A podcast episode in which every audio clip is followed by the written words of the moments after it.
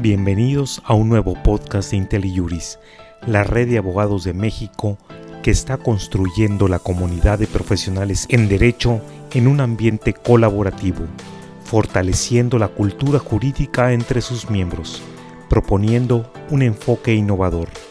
En este podcast escucharemos a los abogados Erika Mendoza Bergmans y José Cruz Barrios Moreno con el tema Reforma Penal Fiscal, aspectos constitucionales. En el diario oficial de la Federación de 8 de noviembre de 2019 se publicó el decreto de reformas a diversas leyes, que se conoce como la reforma penal fiscal, cuya entrada en vigor es el 1 de enero de 2020. Esta reforma tiene implicaciones serias a considerar por los contribuyentes y que conforme a los mensajes colocados por el Procurador Fiscal de la Federación y la entonces jefa del Servicio de Administración Tributaria, conllevará un ataque frontal a las empresas fantasma y en particular a la simulación de operaciones cuyo propósito sea evadir impuestos. La reforma en los términos que está aprobada tiene tres grandes implicaciones. La primera, considerarla como delincuencia organizada. La segunda, considerarla como amenaza a la seguridad nacional. Y la tercera, el establecimiento de la prisión preventiva oficiosa en contra de aquellos que sean acusados de estos delitos. Dejo en voz de Erika Mendoza y José Barrios la explicación de estas materias. Perfecto, pues muchísimas gracias. Como se anticipó, eh, analizaremos desde una perspectiva jurídica las recientes reformas que hacen más severo este combate estatal contra la evasión fiscal. También han sido reformas difundidas y retomadas por los medios de comunicación y la opinión pública, como la reforma contra las factureras. Esas reformas incluyen modificaciones a cinco ordenamientos que son la Ley Federal contra la Delincuencia Organizada, la Ley de Seguridad Nacional, el Código Nacional de Procedimientos Penales, el Código Fiscal de la Federación y el Código Penal Federal. Las reformas fueron producto de tres iniciativas independientes, de tres fuerzas políticas distintas, que buscaban un mismo objetivo, fortalecer las herramientas de combate a aquellas acciones que tienden a evadir el pago de contribuciones en contra del erario público. Como en muchos otros casos, la polémica en realidad no se centró en si la finalidad buscada era válida o no, sino en el cómo, es decir, en la manera de lograr los objetivos buscados. Nos podemos preguntar, ¿qué mecanismos normativos e institucionales pueden crearse o mejorarse para combatir la evasión fiscal? Esta es la pregunta latente detrás de las tres iniciativas de las fuerzas políticas comentadas. En términos concretos, Podemos decir que estas reformas consisten principalmente en lo siguiente. Primero, desde ahora se consideran como delincuencia organizada los delitos de defraudación fiscal y la expedición o enajenación de facturas que respaldan operaciones inexistentes o simuladas. Y segundo, a partir de ahora, dichos delitos fiscales son considerados como amenazas a la seguridad nacional. Pero ¿qué tiene que ver la defraudación fiscal o la llamada compraventa de facturas con la delincuencia organizada o con la seguridad nacional? Pero antes de contestarnos estas preguntas o analizarlas, debemos comentar a grandes rasgos en qué consisten estos delitos fiscales. Por un lado, el delito de defraudación fiscal consiste en omitir el pago de contribuciones u obtener beneficios indebidos a través de engaños o errores en perjuicio del erario público. Resulta de suma importancia señalar que se presumirá que este delito se comete cuando existen ingresos o recursos involucrados que provengan de operaciones con recursos de procedencia ilícita. Por otro lado, el delito coloquialmente conocido como compraventa de facturas se comete por aquella persona que expida o adquiera facturas que amparen operaciones inexistentes o actos simulados. Pero, nuevamente, ¿qué implicaciones? ¿Para qué es que el Congreso quiso que estos delitos se consideraran como delincuencia organizada y amenazas a la seguridad nacional. El principal impacto de que estos delitos fiscales se consideren ahora como delincuencia organizada y amenazas a la seguridad nacional es una, la aplicación de la prisión preventiva oficiosa. Es decir, en caso de que se considere que existen indicios de que una persona ha cometido alguno de los delitos fiscales mencionados, el juez determinará prisión preventiva oficiosa, es decir, esa persona llevará el proceso privado de su libertad.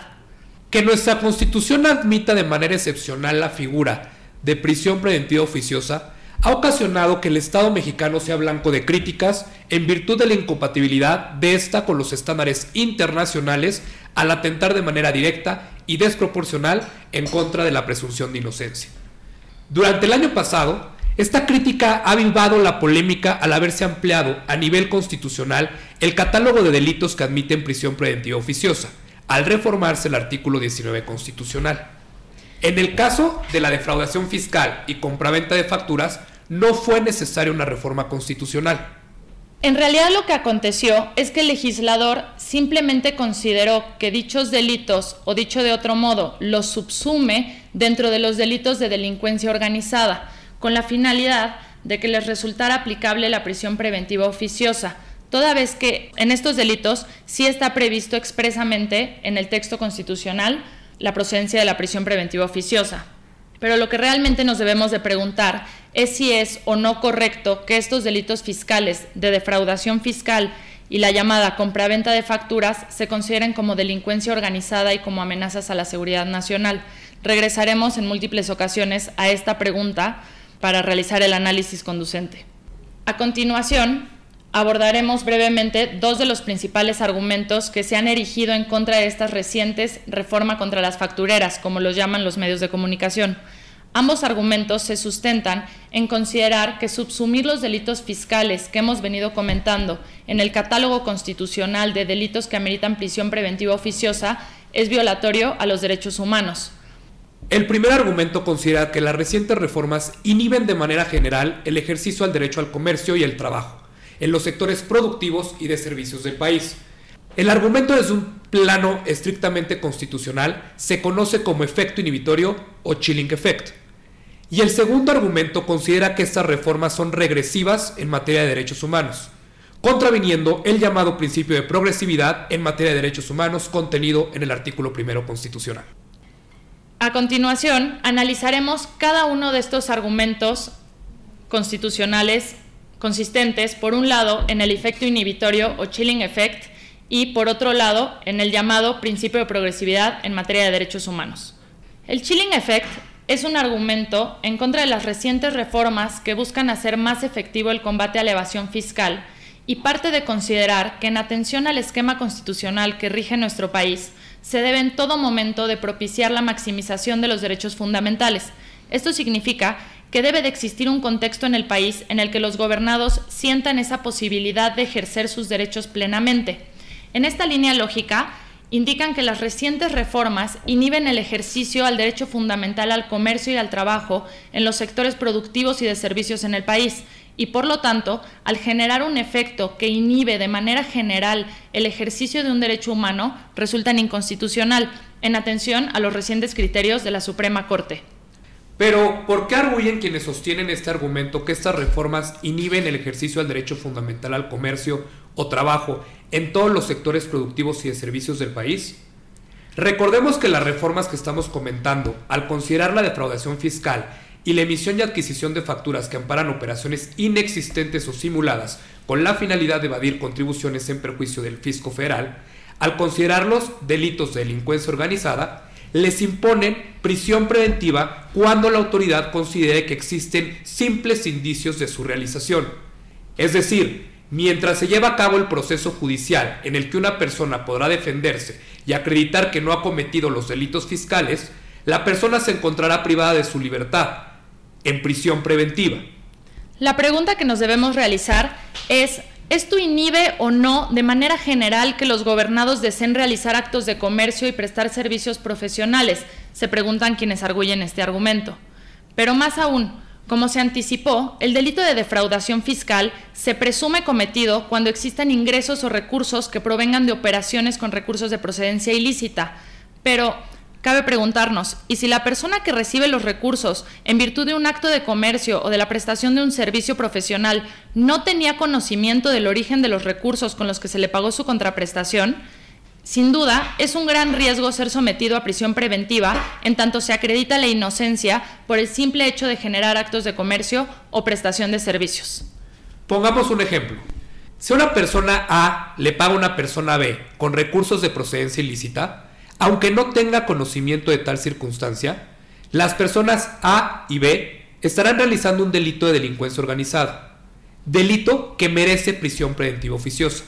Es decir, la persona A, que no tenía conocimiento sobre el origen de los recursos con los que B pagó sus servicios, por ejemplo, en una firma jurídica en la que el cliente paga con recursos de procedencia ilícita, entraría inmediatamente en prisión preventiva oficiosa por el delito de delincuencia organizada. Lo anterior obliga a que la persona A verifique hasta un grado de imposible certidumbre el origen de los recursos con los que B le paga sus servicios, lo cual es prácticamente imposible. Por más acciones preventivas que se implementen, nunca habrá una incertidumbre total, en virtud de la naturaleza fungible del dinero.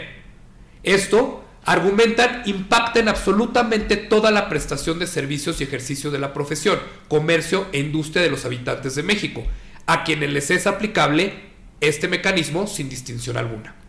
Es decir, la pregunta concreta, ¿por qué alguien realmente querría celebrar actos de comercio o de prestación de servicios si se estaría colocando en una situación de altísimo riesgo al ser imposible contar con una certeza absoluta en el origen lícito de los recursos con los que se le paga su contraprestación? Y también, si por alguna razón llegase a contraargumentarse que el prestador del servicio o comercio que recibe la contraprestación no es objeto de la norma en virtud de la definición de delincuencia organizada elevada a plano constitucional en el propio artículo 16, lo cierto es que siempre estará la duda latente, silenciosa, sobre la posibilidad de aplicar el entramado normativo en perjuicio de aquellas personas que únicamente pretenden ejercer su profesión y el comercio en un plano de libertad y optimización, que no están en posibilidades de averiguar con una seguridad absoluta el origen de los recursos con el que se les paga su contraprestación. Hay otro punto importante a considerar. El Código Fiscal de la Federación prevé que se equipara al delito de defraudación fiscal aquella persona que presente en sus declaraciones erogaciones mayores a los ingresos declarados. Esto es conocido como discrepancia fiscal y en realidad es una comparación por periodo entre los ingresos obtenidos y los egresos erogados. Es decir, una persona no puede gastar más dinero del que declaró a las autoridades fiscales. Esta comparativa se hace por periodo. Entonces, Pensemos, por ejemplo, en una persona que tiene determinada cantidad de ingresos en virtud de su trabajo, mismos que va declarando conforme a la normatividad en materia tributaria aplicable. Ahora cuenta con ahorros de los que no han hecho uso en más de una década y de pronto pretende utilizarlo como inversión para la realización de un comercio que incentive la economía, generando con ello erogaciones importantes en el periodo, inclusive mayores que los ingresos de su trabajo fijo.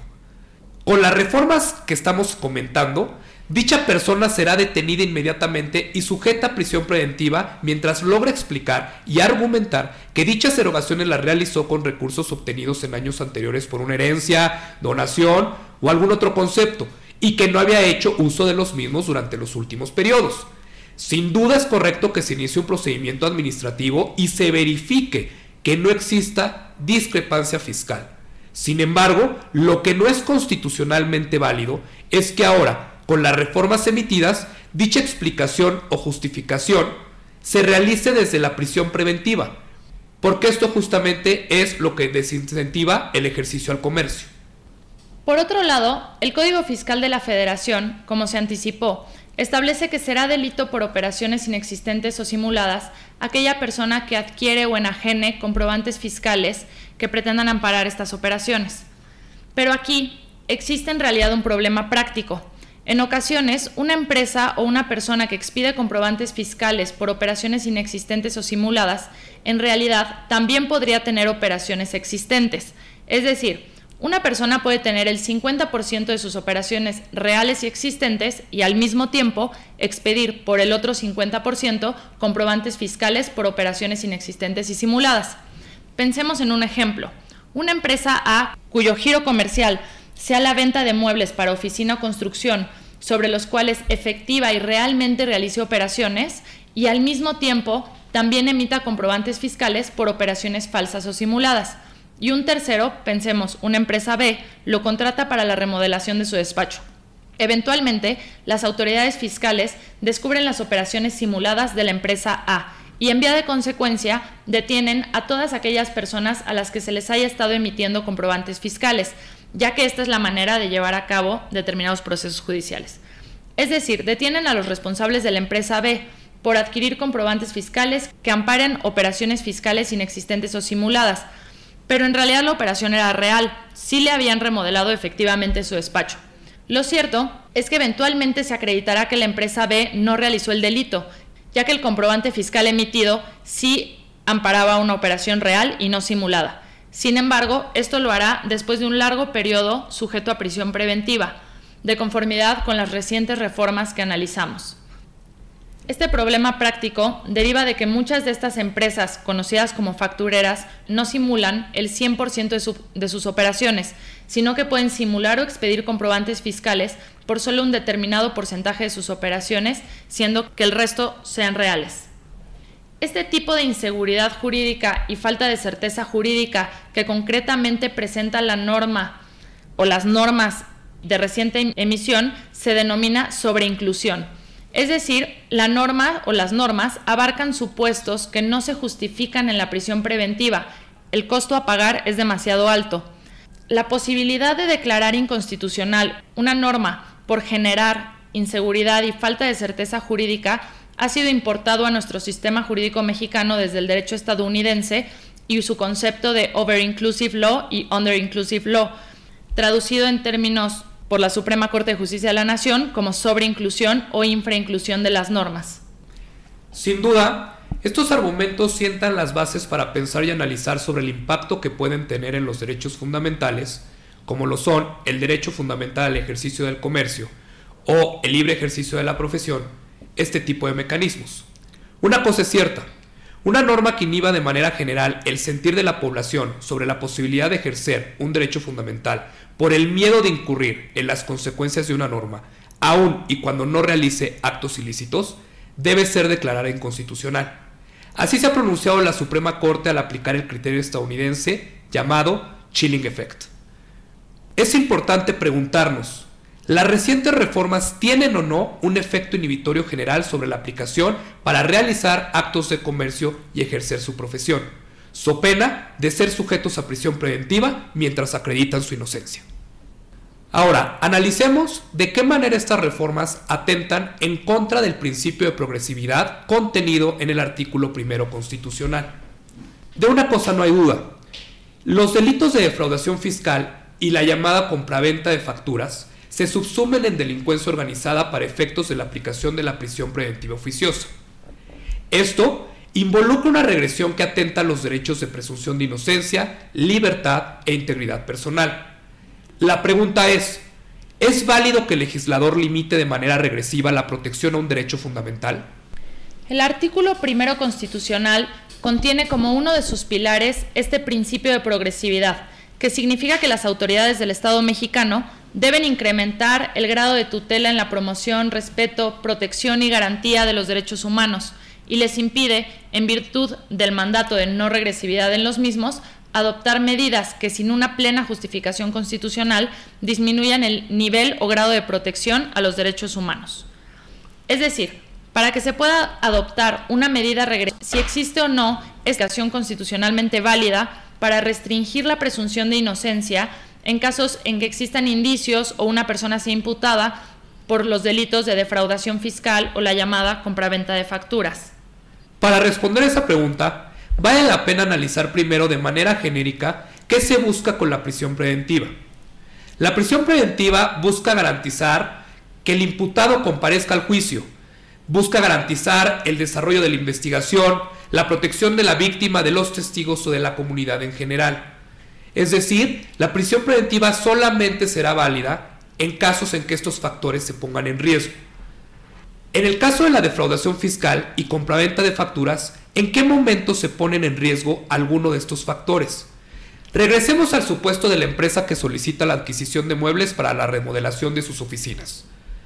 Si la empresa que le vende los equipos se dedica también de manera sistemática a la comisión de alguno de los delitos comentados, seguramente existirán indicios que hagan suponer que la empresa que adquiere los muebles ha cometido alguno de estos delitos. Sin embargo, frente a dichos indicios, ¿es necesaria dictar la prisión preventiva oficiosa? ¿No existen otros mecanismos para garantizar y salvaguardar el desarrollo de la investigación? El argumento central ha sido que la restricción a la presunción de inocencia subsumiendo defraudación fiscal y compraventa de facturas a delincuencia organizada no supera los estándares que justifiquen constitucionalmente esta medida regresiva. Estos argumentos, tanto el chilling effect como el principio de progresividad en materia de derechos humanos, han sido puestos sobre la mesa y sometidos a discusión en la Suprema Corte de Justicia de la Nación a través de dos acciones de inconstitucionalidad. Una presentada por la Comisión Nacional de Derechos Humanos y la segunda por el 33% de los integrantes del, del Senado de la República.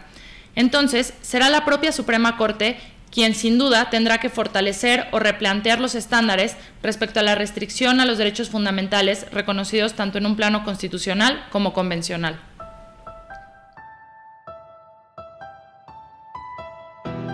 Gracias por acompañarnos en este podcast con los abogados Erika Mendoza Berman y José Cruz Barrios Moreno con el tema Reforma Penal Fiscal, aspectos constitucionales el cual puedes compartir con tus amigos o colegas. ¿Tienes comentarios? Nos gustaría saber lo que piensas sobre nuestro contenido. Te invitamos a visitar y dejar tus comentarios en nuestra página www.inteli-medioubis.com. Así podrás formar parte de esta comunidad y encontrar otros temas de tu interés.